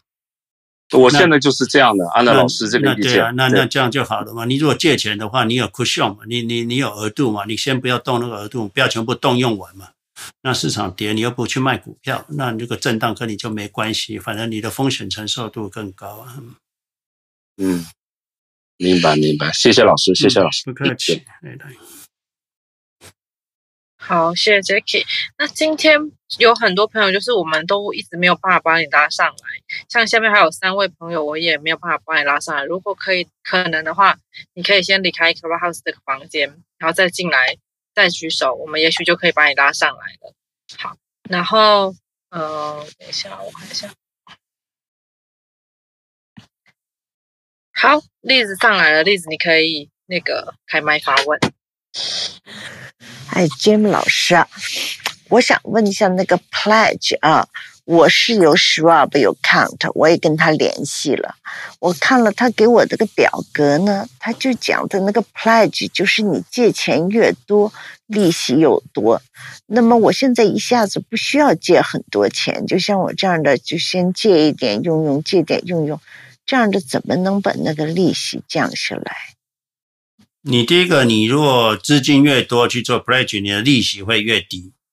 那利息定好之后，你用多少算多少利息啊？你用一块钱就用一块钱计利息，你用一千块就用一千块计息嘛。啊，你的意思就是说，我的利息是跟我的资金来决定的，不是以我借多少钱来决定的。你有一百万利息，就是是，比如说三三 percent，一百万质押有七十万，那你有 three percent 的利率。那你就算用一块，也是用三 percent 的利率来算了，不会用，不是说，不是说你用太用少的那利率高，用多了没有了，就是一个额度利息，你这这七十万里面你动用多少，都是用三 percent 来赚赚利息的。哦，好好好，那就太好了，这个不错。我现在呢，就是说我。一部分是那个 Charles Schwab account，另外呢就是 TD Ameritrade。现在他们两个呢，就是说我在等他们合，他不是公司已经合了很久了，我又不想把钱转来转去，原来在哪儿就在哪儿。但是要合起来的话，这样的我这个资金就又多了一点，是这样的，就利息就更高一点。你有没有知道他在一两年内会不会就账户都合到一起？不用了，你现在应该把赶快 TD 赶快转到 Charles 去，要赶快做 pledge，赶快动了。你不要去管人家，两个人的关系跟你没关系。嗯，那好，不要受别人，不要受制于人，你自己做决定。赶快 TD 转到 Charles，赶快做，你赶快可以运用资金的。他们两个，呃，只订婚不结婚，你也没办法，对不对啊？对，你不要去管他。对对对对，就是指定和不定。因为我当时以前呢，我的想法是这样的：我的资金呢不是全部存在一个 brokerage account 里头，就是想分一分。所以当时呢，就是就是三个，一个是 Fidelity，因为过去的四零幺 K 基本上都在 Fidelity 里头，所以呢就。公司在那连税都留在 Fidelity，完了自己搞的 Charles Schwab、TD Ameritrade，就想这样的呢，资金分开一点，嗯，也不知道什么道理，反正就有这么个，总有这么个想法，资金分到不同的 brokerage account 里头，所以呢就是这样的，反正他们合到一起了。就好的，那这样的这个这个就好了。它是以资金为利息为标准，不是以借钱。不是，那这太好了。好，好谢谢。嗯，好，那接下来我们请 Sarah，Sarah 你可以开麦发。好，James 老师你早。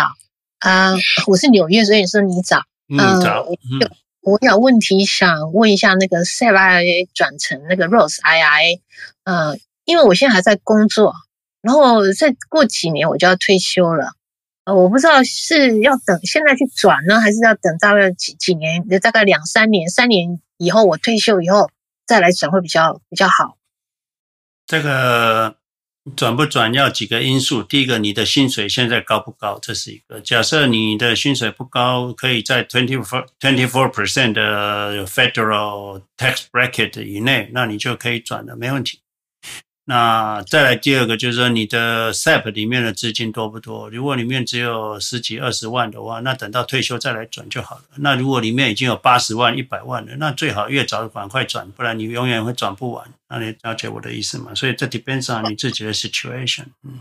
哦，因为资金不是很高，所以等退休转。那退休的时候是一次转，还是说每个有他的那个？扩展就是每个每年只能转几千块，还是说可以一次就把它 turn over 过去？可以，可以一次就 turn over 过去，没问题。可是问题是你转过去的资金要当做你当年度的税嘛？那你如果三十万，那你你分三年，每年十万的话，那你你的税率可能在十二 percent 或是是或二十四 percent 以内，不是很好吗？你不要一次三十万弄过去，搞到三十二 percent、三十四 percent，那不就是太亏了嘛？对不对？对对，不能为。我我现在还有个问题啊，因为一般来 SEP IRA 是当初那个公司为了他要减税，所以给我们的 SEP，那公司那是减的公司的税啊。然后现在如果再呃转回去，那公司已经不存在了，这会不会有税务的问题？因为当初这是我呃公司减税的政策做的嘛。对啊，对啊，那没关系啊，你就是 SEP，就是等于就是没缴税的了。那你现在去转转到那个转到这公司公司省的税嘛？那你你自己转，那公司已经不在了。那没关系，那是你现在的 account，反正那个钱没有缴过税就是了。那你现在转过去就是要缴税，就这么简单。哦，这样子啊，好好，谢谢谢谢 James 老师。好，谢谢 Sarah。然后接下来问，问你可以开麦发问。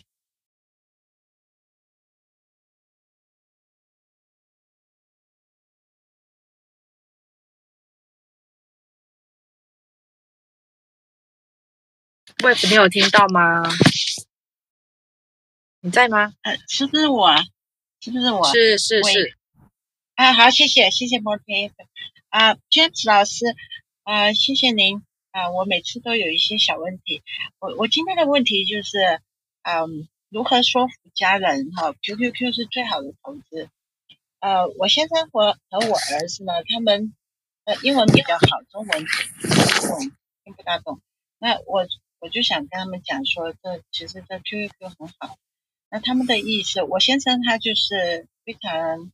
觉得他他的投资账户放在 four percent no fee 已经从来没有震荡，因为他那个好像是投资于 annuity，呃，不是他不是买 annuity，而是投资，那么有给他 guarantee four percent 每年，我觉得很低呀，那他他还是不愿意转。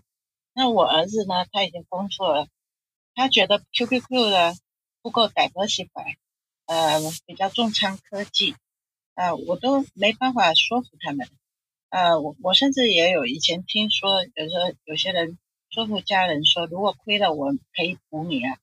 可是他们会，我先生会觉得，我亏的或者我赢的，还不是也是他的一部分，所以他觉得补不补都是同样的家人的资产。呃，所以呃，我觉得很难说服，呃，因为他们听不懂中文。好、谢谢。OK，呀、yeah，You got to，你就是跟他们讲，就是 four percent 的 growth 哦，你最后资产会是多少？那 it's it's good enough for your retirement，retirement 钱够吗？如果你用 four percent 的话，那你资产最后是剩多少？你可以过日子吗？够过日子吗？那你要知道，你这个在美国。退休了一年要夫妻两个人要二十万，够吗？我们的钱够吗？你就问他嘛。你如果用 four percent，你够吗？你一一一年退休要活到九十岁，两个人每个人要花二十万，够吗？那你如果到最后要 nursing home，一个人要两万块一个月，那一年要四十万，够吗？你要知道 what kind of life you want，哎，那你如果要一簞食一瓢饮居陋巷，那当然可以啊，没问题。就是你自己要先决定你要过什么样的退休生活。那你小孩子也一样，小孩子就是不懂嘛，QQQ 哪有不 diversify？一百家公司的还不够 diversify，那他要好好去念那个投资学。只要二十家公司就趋近于指数了，就已经够 diversify 了。那 QQQ 都是高科技吗？那也是，它也是鹦鹉。他有没有去研究 QQQ 里面有什么公司啊？对不对？所以哦，QQQ 里面有也有消费股啊，也不是都只有呃。那你说 Amazon 是高科技还是 consumer？对不对？所以哦，就是大家都是鹦鹉嘛，自己都不透过自己的思考，就人家听什么你就把它讲出来。在投资里面要有原创，没有原创就是鹦鹉，鹦鹉就是不会赚钱嘛。那只有人会思考的人才会赚钱嘛。所以啊、不管是你老公或者是你儿子，应该是一个不太会思考、自我思考的人，那这是不好的哦。那当然，他的思考，你说有啊，他有在讲话，他有在讲一些什么 four percent 就 OK 了。那他就是受到外面的错误的引导嘛，他自己不思考，把人家所讲的话，他就把它当真嘛。你儿子也是一样啊，你问他为什么 QQQ 不打折法，那他说都是高科技。那说你又问他为什么是高科技，你有没有把一百家公司都看过？那问他阿阿莫总是高科技吗？还是他是一个 consumer？对不对？哦，所以啊，一般人就是没有完全去理解，就用外面所讲的话讲出来，有没有研究过？没有研究过就讲，就认为是这样子，那就是不太好嘛。所以我是建议，第一个，你问你老公，就是我们以后一年可不可以有二十万的消费嘛？Can we？那如果不行，那你要吗？还是你说五万块过个贫贫困日子就好了？那要决定一下喽。那如果说他要这样过，那你不能过，那怎么办？那你就自己投资啊，自己赚钱，那他赚他的咯。那你以后他过两万块，你过五万块，或者是他过两万块，你过十万块，对不对？你要问他什么日子啊？我们要过什么日子？这个是两个人要去讨论的问题。那不是现在蒙着头就可以有答案，因为现在蒙着头，你用四 percent，你去蒙着头，到的时候来不及了，你发现太晚了，too late 了。那就已经人生都过完了嘛，哦，所以已经要反悔也来不及了，哦，这个就是现在要赶快正视这个问题，那好好谈。你跟他讲，if we can have the long term twenty years，啊啊，到了 twenty years 之后，我们 every Y O Y 是有 eight percent 的话，why we don't we, 我们不拿这个 eight percent，我们要一定要只拿 four percent，why？那那他说你给一个 guarantee 有有有 eight percent 吗？当然有啊。那个你去散户投资正点那个 Random Walk 那那本书，你拿来给他好好看一看就有了嘛。哎，那本书就有。哪本书？你可不可以再说一下？就是 Random Walk，嗯，就是 Random Walk，OK。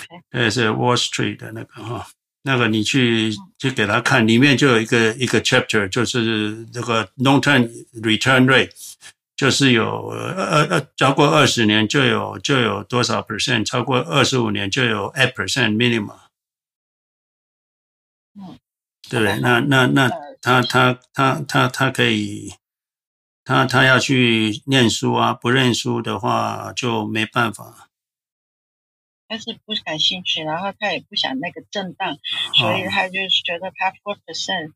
不够了。嗯，对，那这个就是我们是分开来投资，就是，所以我觉得比较难。因为分开，我只能投我自己的，没办法。对对对，那嗯，对，没办法，哎，那你就是要自己做好了。那那他，你你赚的钱让他知道嘛？嗯，你 you you earn the money，you you 再再让他知道。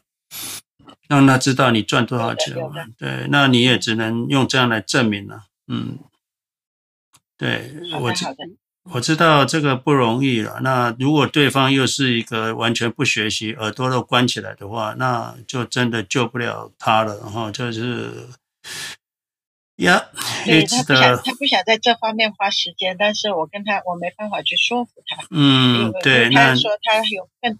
更喜欢的事情去做，啊、嗯呃，不愿意把他的心思放在这个投资上，嗯嗯嗯，是这样。那这可以理解了，这我可以理解，那就是他这个他的命啊，嗯，这个就没没办法了哈。我们常常讲，就是说人各有命嘛，那那他的命是这样子，你就没办法了，那。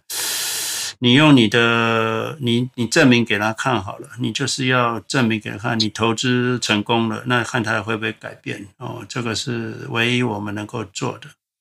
嗯，这好的好的，这人家你可能也要你你可能也要问他，你可能也要问他，就是你你可能也要问他，就是那个那个呃，我们未来到底有多少钱可以过退休生活？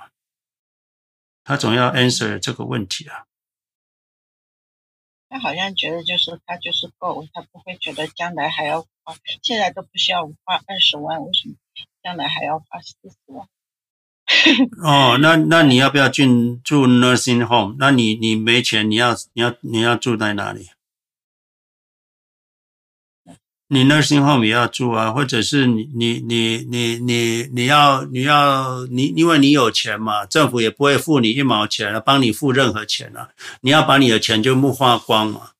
那你你你有多少钱可以花？那到最后你要叫小孩子扛这个东西吗？还是谁帮你扛？那你如果如果如果老人痴呆了，就植物人了，你钱都要花光光嘛？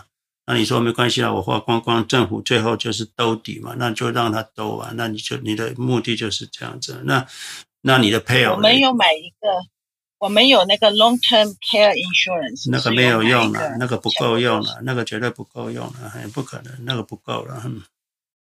你只有靠自己有几百万、几千万才够够你够够你做你那个，你有几千万，你根本不用 long term care，对不对？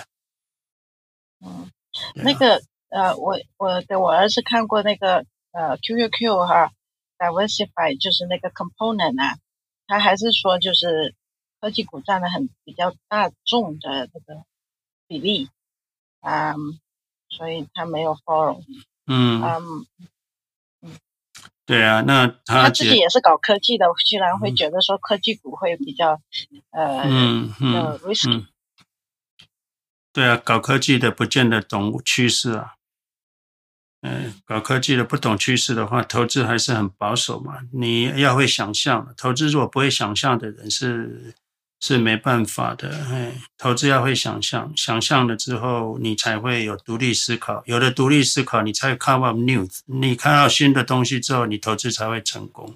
所以这里有好多步骤，所以哦，你你儿子虽然是高科技，可是他自己都不相信高科技是未来的趋势，那代表他是一个，他是一个叫做什么？他是一个劳工而已，是一个匠。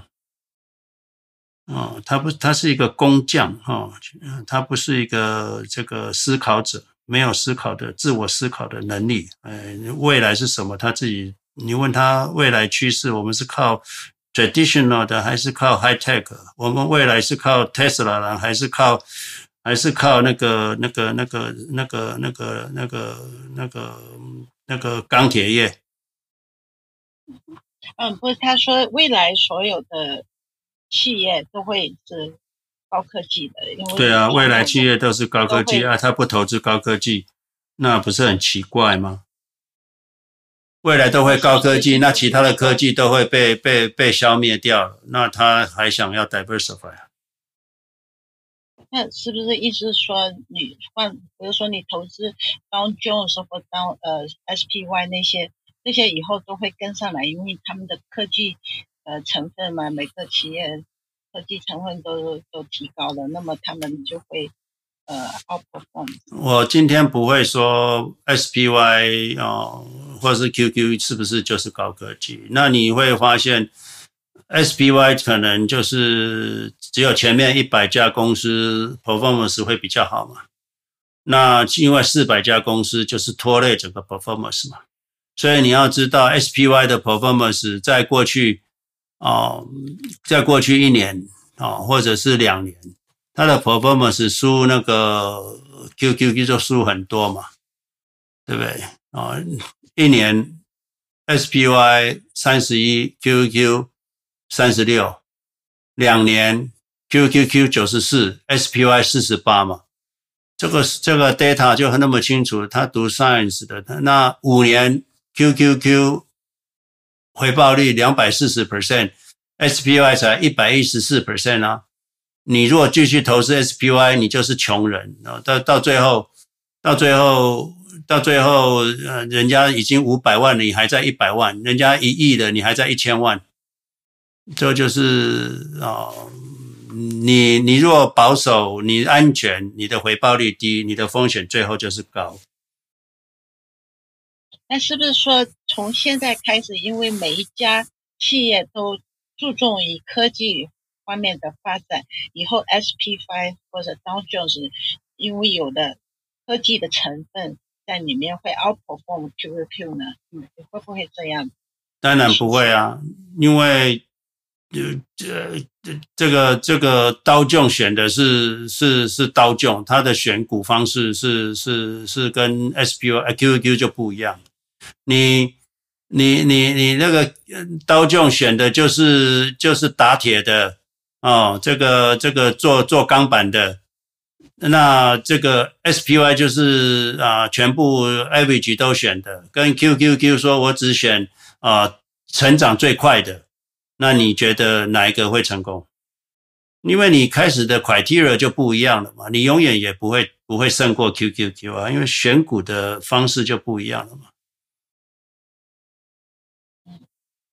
你一开始的 principle 就是呃 fundamental 都不一样嘛，你你你你你你那个刀匠就是用手去抓鱼嘛，你的那个、那个、那个、那个、那个、那个 SPY 就是用鱼竿钓鱼嘛，用传统嘛。那你、你的、你的、你、你钓的鱼跟用一个鱼鱼渔网去网，QQQ 是用渔网网，那大家就技术比较好嘛。那它的选股方式就不一样嘛。嗯。但是 QQQ 都是一百的大科技呃。大公司的成分，它并不包括整个呃纳斯达里面的一些成长股。当然，只是说到到他们呃成长的非常大的以后，他们才会被纳入 QQQ。但是纳斯达里面还有很多的成长股比较小的，还不在 QQQ 里面啊。那那个有五百家里面，最后会死掉二十家呃两百家。你去看那个小型、中小型股的就长期的 performance，就是输大型股啊。那些是不是成长的很快？成长的很快，可是有的会死掉。OK，更更 risky。当然的，performance 不好嘛。你去看，把那个中小型的股票指数跟的大型股票指数拉起来看，就知道了。嗯。长期来讲，中小型股票指数不会赢过大型股，可是一定有人跟我讲说说不是诶，人家书上说是中小型股市绩效会都会超过大型股，那是错的了，嗯，那是错的，嗯。那那我知道老师是已经综合一些 risky，然后觉得所有的比较呃比较不那么 risk 还是 QQQ 的成长是最好的。QQQ 的回报最高，风险就是最低了，回报高，风险低，嗯。好的，谢谢老师。嗯，不客气。老师，老师，老师，呃，老师还有主持人，我能不能提个建议？啊，请说。嗯，我们能控制每一个提问的时间，因为后面还有很多人等着。哦，还还好，哈，就这个，好，谢谢。谢谢。嗯，金木老师。我有一个问题问你，刚才大家提到就是说，那个四零一 K 转出来转到 Rose IRA，然后就是以后再往上滚的话，就不要付利息了。那我的理理解是不是说，你的就是说，你这个放在四零一 K，然后转出来，现在转出来和以后你退休以后收入收入少了以后转出来，它的那个赋税是不一样的，对不对？因为按照当年的收入来来算你的税率，那么另外一个 benefit 是不是就是说，你如果放在 401k 里面，你还放在那的话，那么它滚出来的税，呃，滚滚出来的那个那个那个呃那个 profile 呢是要交税的。然后你你如果转到那个 Roth IRA 里面去呢，你就不用交税了，是不是这个意思？就是一个 balance，就是按照你当年的赋税的 rate 和以后再要。再要滚出来的那个利息是不是要交税？是不是要做这么一个 balance？是不是？第一个，所有的所有的退休账户，所有的年轻人，所有的人现在要提拨的，绝对不要提拨 regular 四零一 k，也不要提拨 traditional IRA，要提拨 Roth 四零一 k，要提拨 Roth IRA。这这个这个 statement 你了解了吧，Helen？不是啊，问题的关键是这是跟收入有关的。你如果不 qualify 的话，他不让你收你的那个四零一 k 四零一 k，不管你的 income 多少，四零一 k Roth 四零一 k 你都可以 contribute 的。但是你要交税啊。交税就交税啊。那那不是很高吗？比较高吗？那，那你以后会交五十 percent。因为你知道你，你你你如果真的投资成功的话，你到了七十二岁的时候，你可以有两千万在在 traditional IRA 或者是 regular 四零一 k 啊，你有两千万了。那一直涨到涨到九十岁的时候，你有两亿啊，你要缴一亿的税啊。你如果投资如果成功的话，OK，所以你的意思就是说，不管现在税率是多少，你都得，你不管税率多少，你如果不是五十 percent 的税率的话，你就是都投资在 Roth。OK，Gotcha，谢谢你啊，啊，不客气，谢谢谢谢节目老师。好，谢谢 Helen。那 Jackie，Jackie，你可以开麦发问。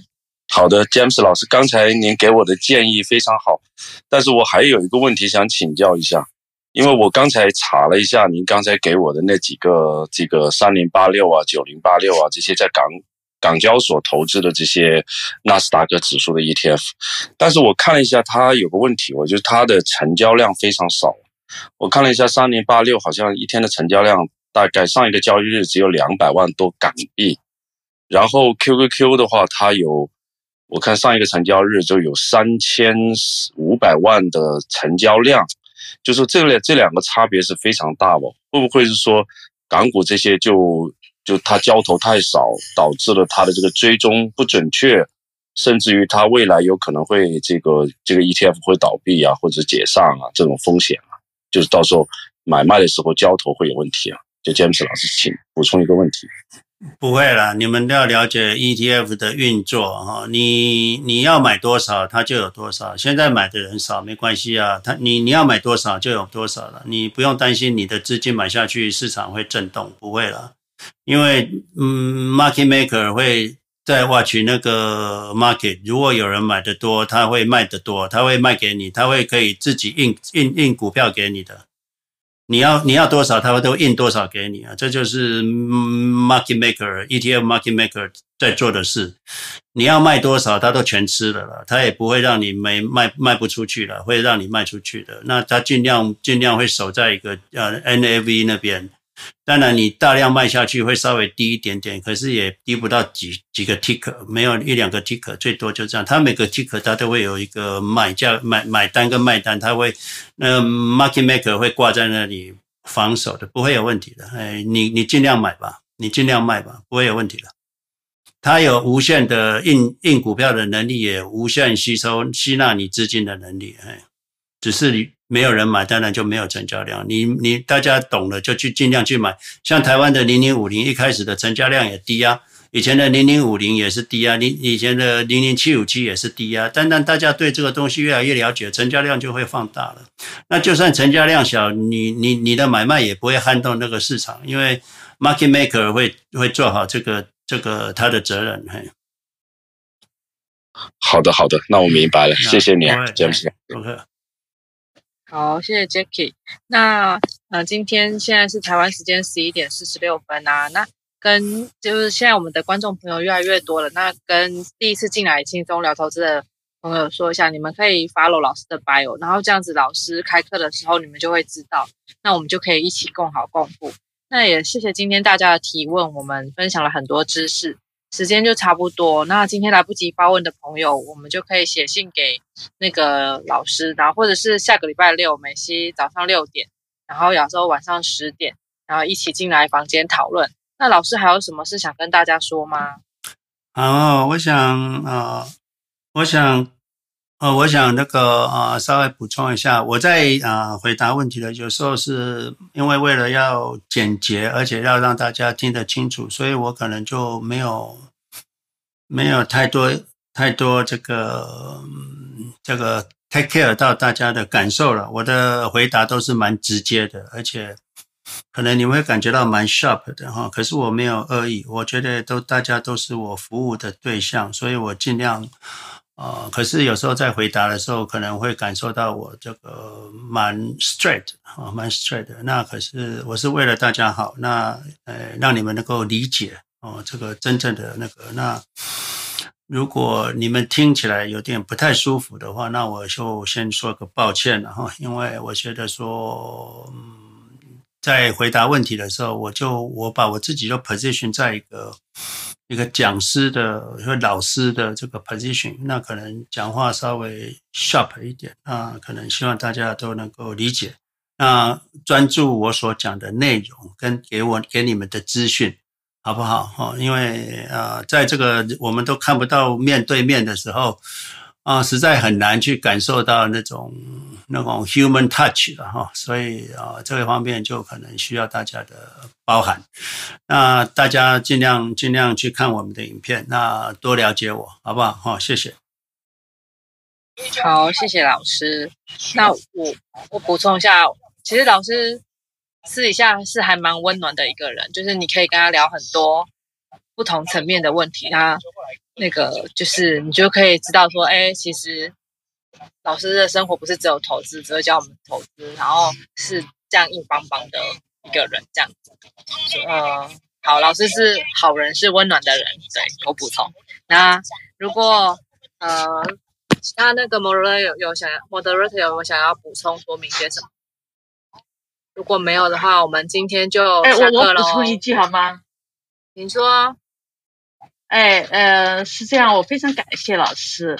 呃，我是觉得老师说的，这绝对不是吹捧的话，老师说的话句句都是嗯，很很很很很准确、很简练，然后并且是从呃真知白银这么呃战斗过来。提炼出来的那些经验来告诉我们，我真的听到老师的每一次讲的东西都有一种感触，都有一种震动，所以我就想说一点呢，就是说我也能够理解各个人听了老师之后，可能啊、对自己的身上的那个那个冲击能力都不一样啊，呃，特别是呃有一些人玩 totally 还没有。呃，接触了这个行当的人，所以说更是差的比较远一点。所以我是想呢，就是有一个建议，对一个有新知识的东西来的时候，哈，假如你愿意去 touch 这个新的知识的话，就是 open mind，然后不要又要去 touch 又要去 argue。嗯、我曾经在一个学习的老师曾经跟我告诉我一个东西，就是当你要去 argue 之前，你先学习。然后再去 argue，所以说我是想到这样的，可能就会，嗯，比较比较少走弯路吧，这是我的一个体验。啊，我谢谢老师。好，谢谢 Matt 的补充。我想我们在这个 Clubhouse，还有就是我们 CLEC 哈，就是完全出于善意，我也没得到。个任何好处，可是我我能够教你们，我其实我得到的好处就是最多了哈。我也非常感谢各位来来这边愿意听我的呃呃呃，就是讲一些我的理念。好了，那今天很晚了，我想就先这样子了。那 Kate 就交给你，那我们是不是就结束了哈？好哦，谢谢大家。那我们会呃，今天现在是五十一分，我们等一下五十三分的时候会关房间。那呃，让大家有一点时间可以加老师的那个 bio，然后 follow 我们，然后下个礼拜六同一个时间，我们继续在呃这个房间见喽。谢谢大家，那很开很开心，今天也学习到不同的东西，那希望大家都有所收获。谢谢老师，然后谢谢 Dana，谢谢 Amber，谢谢 Sunny，然后刚刚的 May 也谢谢你。